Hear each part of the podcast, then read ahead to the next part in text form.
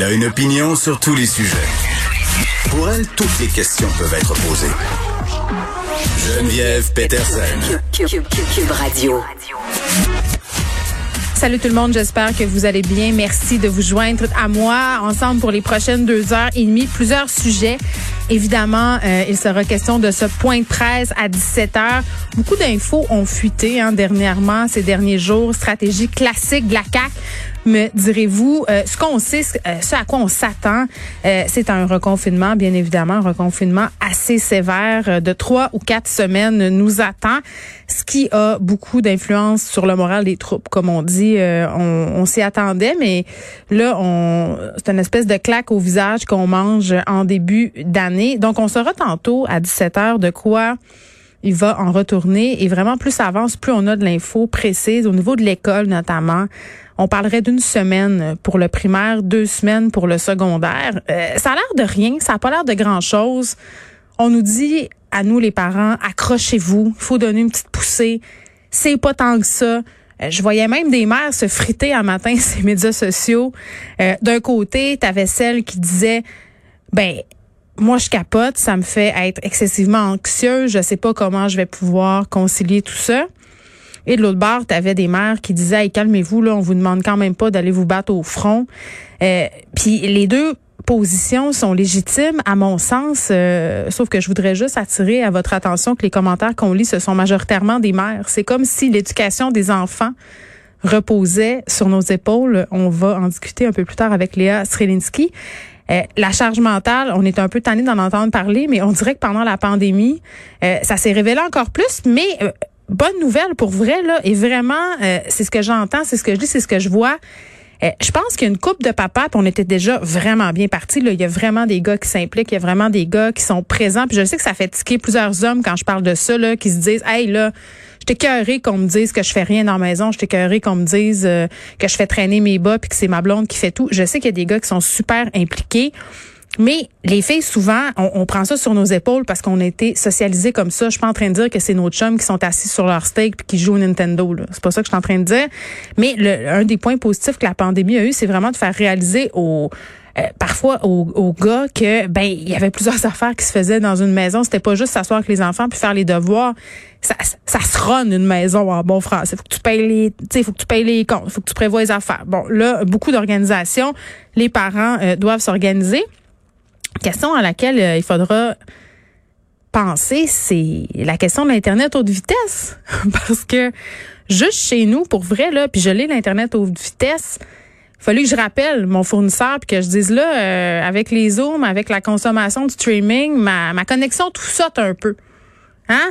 Ça lag, comme on dit. J'essayais d'écouter un truc la semaine dernière. Tout le monde était sa Wi-Fi en même temps.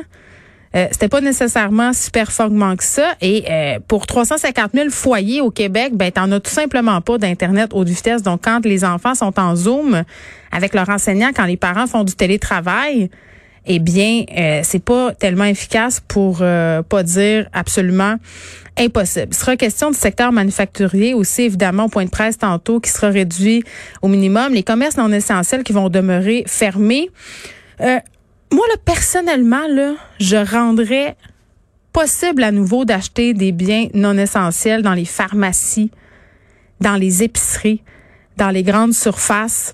Euh, puis je sais qu'au départ, là, on a mis euh, on a mis la hausse hein, sur certains produits dans les commerces pour éviter la concurrence déloyale. On avait beaucoup d'exemples de ça au printemps. Moi, dans ma famille, euh, par exemple, quelqu'un de proche de moi possède un magasin de piscine.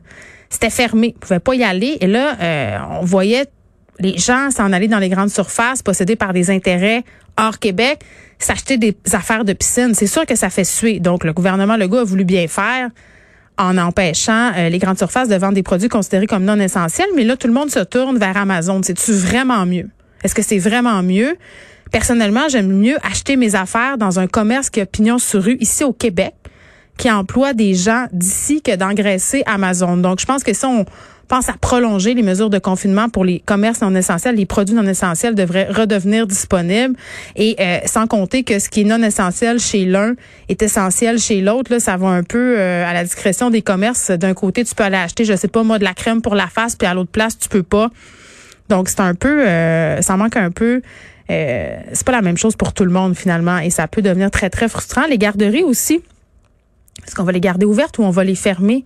plusieurs travailleurs essentiels qui m'ont écrit pour me dire aussi euh, par rapport aux services de garde que leurs enfants sont parqués là et qu'on qu'on s'occupe pas d'eux au sens académique du terme. Puis c'est pas de la faute des éducateurs et des éducatrices en service de garde, là, vraiment pas. Mais il me semble que les enfants des personnes qui travaillent dans nos services d'urgence, euh, le minimum, ce serait qu'ils aient droit à la même scolarité que les autres enfants, qui soient pas euh, pénalisés. Donc, on va se pencher là-dessus euh, aujourd'hui. Beaucoup de questions, évidemment, c'est de la spéculation. On va savoir de quoi il en retourne à 17 h J'ai hâte de voir les codes d'écoute pour ce point de presse-là. Là. J'ai hâte de voir combien on va être devant notre ordi à regarder ça en direct devant nos télés.